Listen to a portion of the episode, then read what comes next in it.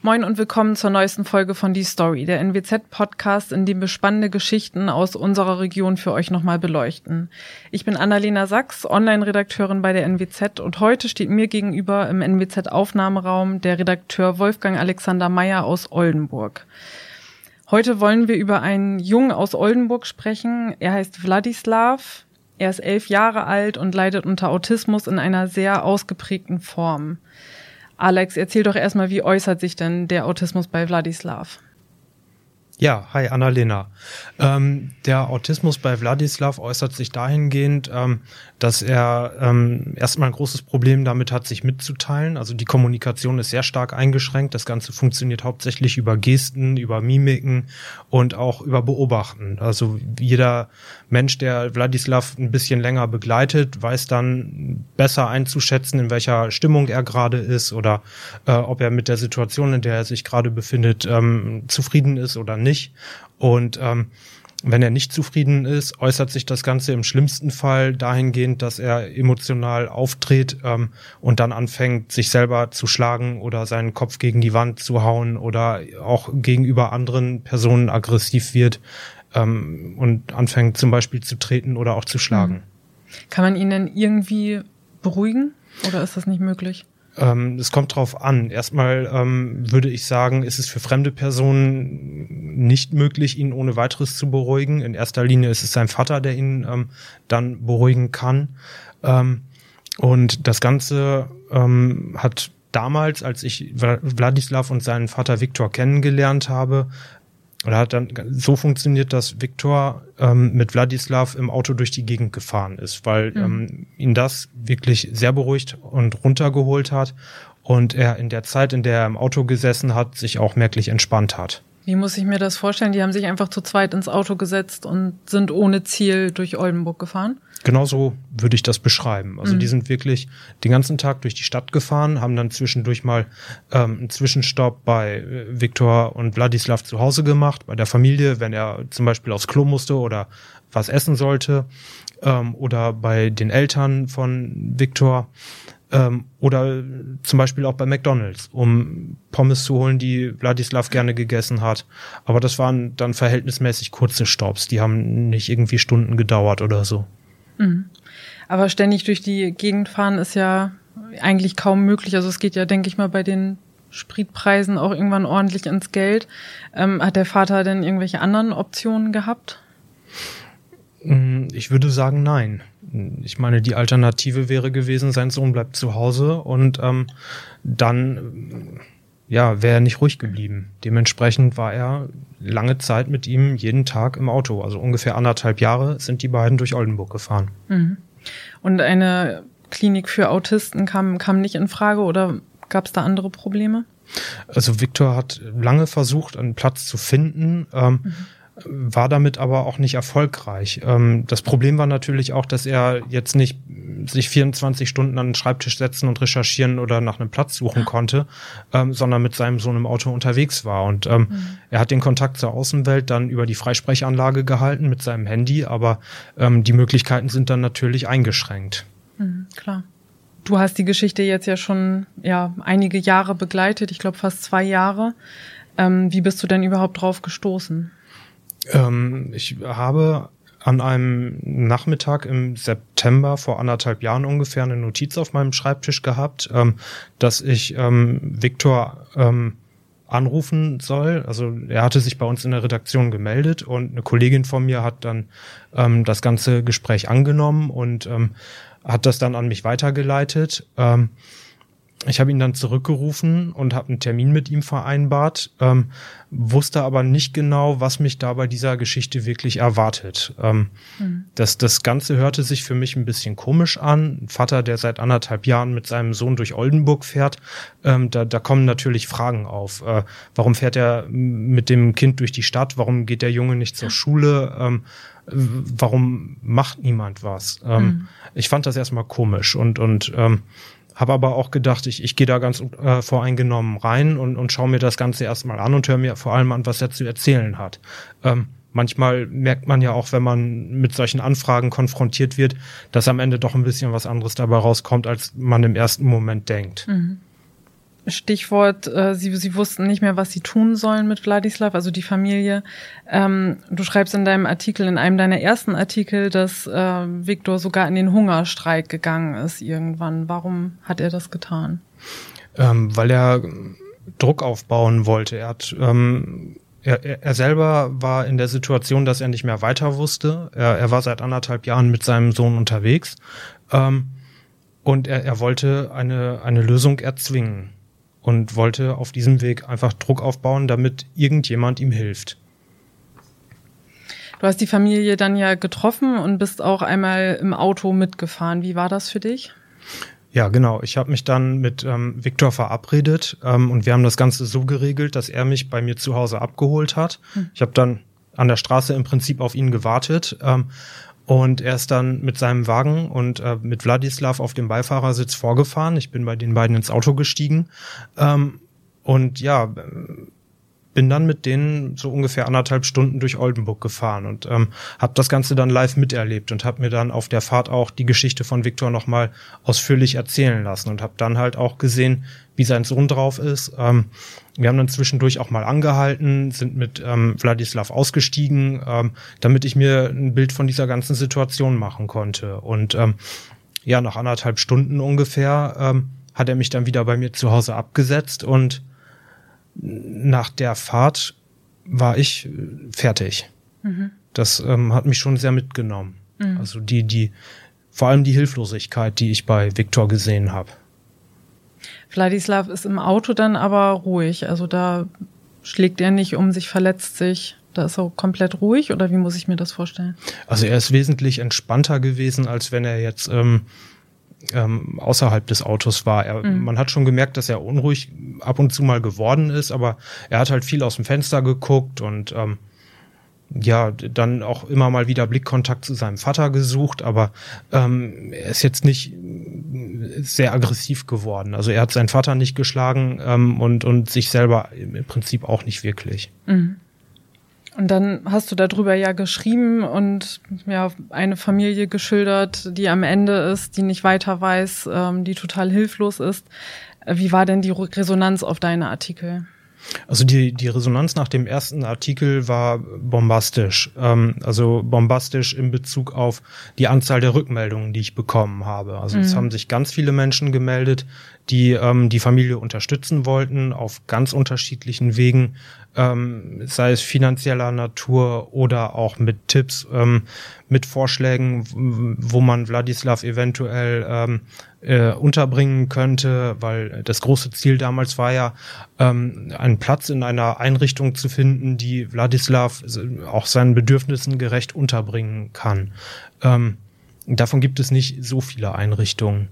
Und ähm, ja, ich habe dann die, die ganzen ähm, E-Mails, die ich bekommen habe, ähm, an Viktor weitergeleitet. Ich habe mhm. auch die Anrufer ähm, aufgenommen und Viktor dann eine Liste weitergeleitet, ähm, damit er selber überlegen kann, was kommt für ihn in Frage ähm, und was nicht. Man muss ja dann auch immer im Hinterkopf behalten, er war zu dem Zeitpunkt immer noch mit ähm, Wladislav im Auto unterwegs. Mhm. Also das, das war auch wieder so ein Punkt, er konnte sich jetzt nicht zu Hause hinsetzen und die Listen durchgehen und dann ganz genau gucken, was kommt für mich in Frage, das musste er dann halt relativ schnell entscheiden und ich weiß auch nicht genau, mit wem er dann Kontakt hatte oder mit wem nicht. Mhm.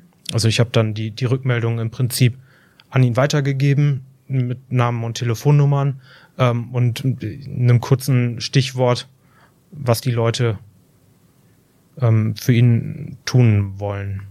Mhm. Und dann gab es ja auch einen, einen Hoffnungsschimmer. Ähm, Wladislav ist dann ja wirklich in eine Kinder- und Jugendpsychiatrie in Aschendorf gekommen. Genau. Also ähm, die Familie hat vorher schon versucht, ihn in dieser Klinik unterzubringen.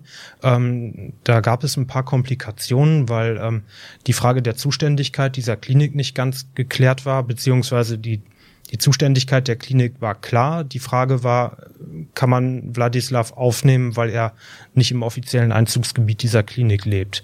Wo, ähm, wo genau liegt Aschendorf?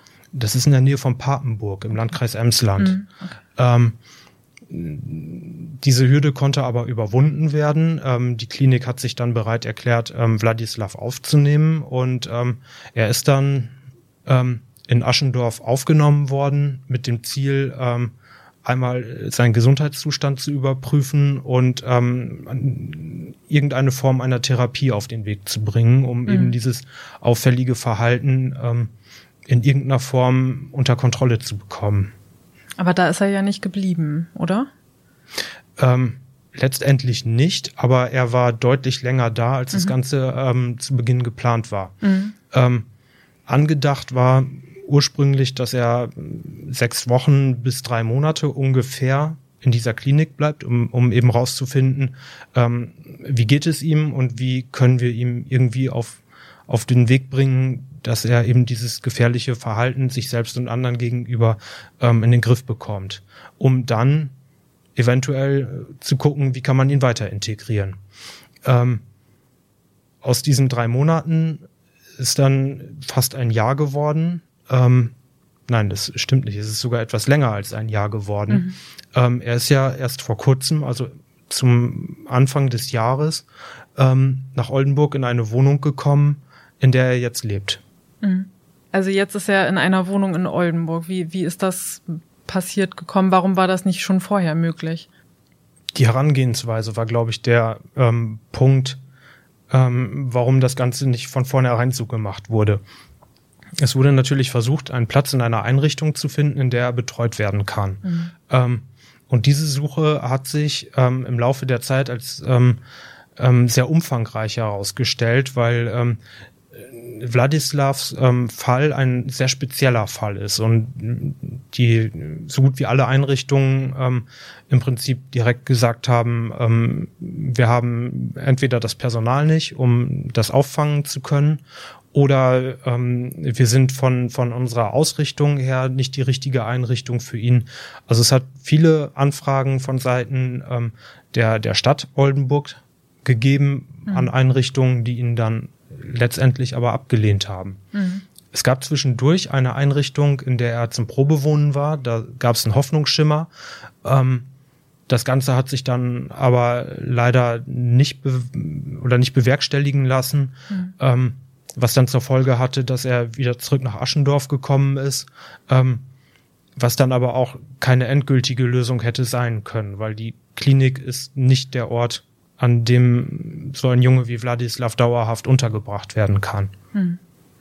Und ähm, die Wohnung jetzt in Oldenburg, die wurde von der Stadt gestellt?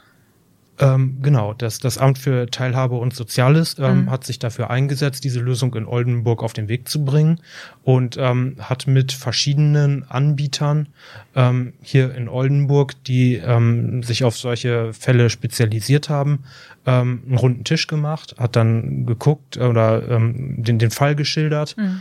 um dann zu sehen, wer von denen ist in der Lage und ähm, oder, möchte sich dieses Falles annehmen. Und ähm, da hat sich dann letztendlich die Selam Lebenshilfe bereit erklärt, mhm. ein Konzept zu erarbeiten. Und dieses Konzept sieht eben vor, eine Wohnung in Oldenburg ähm, anzumieten und ihn da unterzubringen. Das ist jetzt aber ja bestimmt nicht gang und gäbe in solchen Fällen, oder? Dass man sich da so für ihn einsetzt, für den Betroffenen? Also ich würde sagen, ähm, Jein. Ähm, äh, es ist bestimmt nicht gang und gäbe, dass jeder einzelne Mensch, ähm, der irgendein Krankheitsbild hat, äh, so umfassend mhm. betreut wird. In Wladislavs Fall ist es aber was anderes, weil mhm. er wirklich eine sehr spezielle Form ähm, des frühkindlichen Autismus hat und ähm, dadurch auch eben eine sehr umfangreiche Betreuung braucht, um eben dieses ähm, diese Ausprägung der Krankheit ähm, durch verschiedene Therapieansätze in den Griff zu bekommen. Und mhm. ich denke, ähm, je eher man sich dieser ganzen ähm, Therapie annimmt, desto eher schafft man es hoffentlich, einen Weg zu finden, mit ihm zusammen ähm, das Verhalten in den Griff zu bekommen. Denn je älter er wird, desto schwieriger wird eine Therapie. Mhm.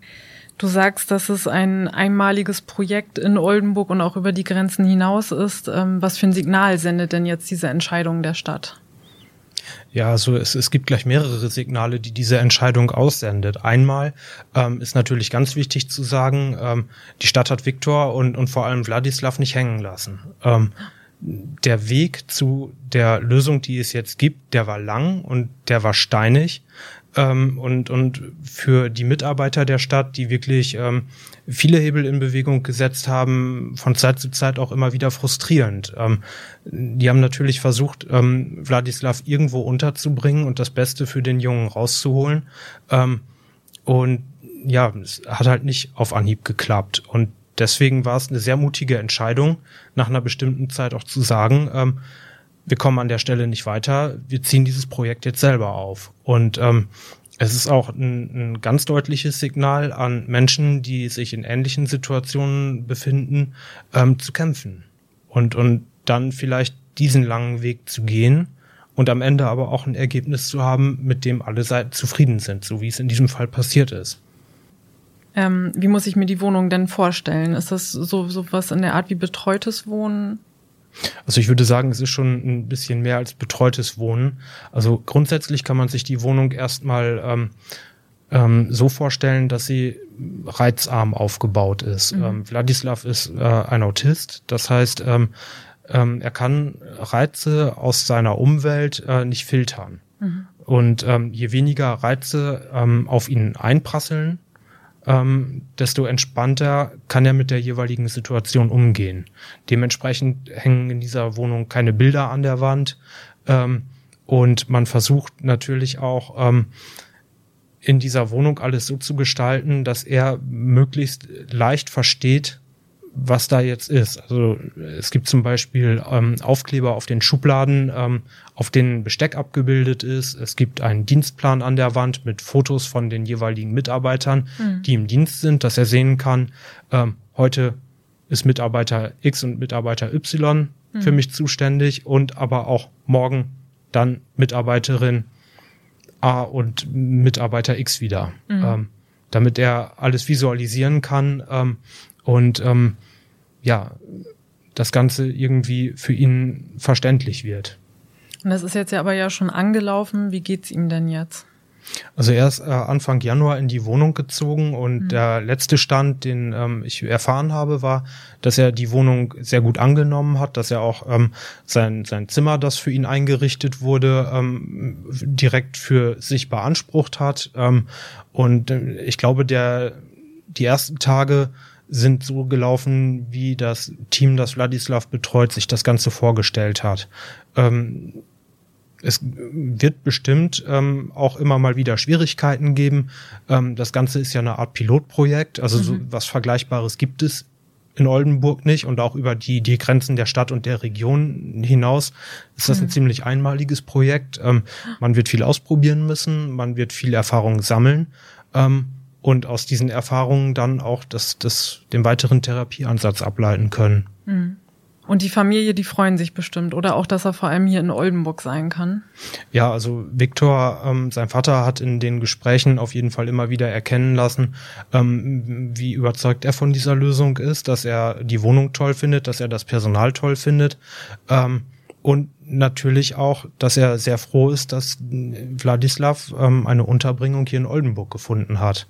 Das macht das Leben der Familie natürlich sehr viel einfacher, ähm, wenn man sich mal überlegt, dass ähm, in der Vergangenheit ähm, die Familie bis nach Aschendorf fahren musste, was jetzt ähm, auch noch eine, eine Reise ist, die man entspannt machen kann. Wenn man sich jetzt aber vorstellt, er hätte einen Platz am Bodensee gefunden ja. oder ähm, in Sachsen oder ich weiß nicht wo, dann Rostock, äh, mhm. dann wäre das natürlich extrem weit weg gewesen. Mhm. Und so gibt's die Lösung vor der Haustür. Ja, auf jeden Fall. Dann sind wir mal gespannt, wie es weitergeht und drücken Wladislav und seiner Familie alle Daumen. Und dir erstmal vielen Dank, dass du uns die Geschichte erzählt hast. Gerne.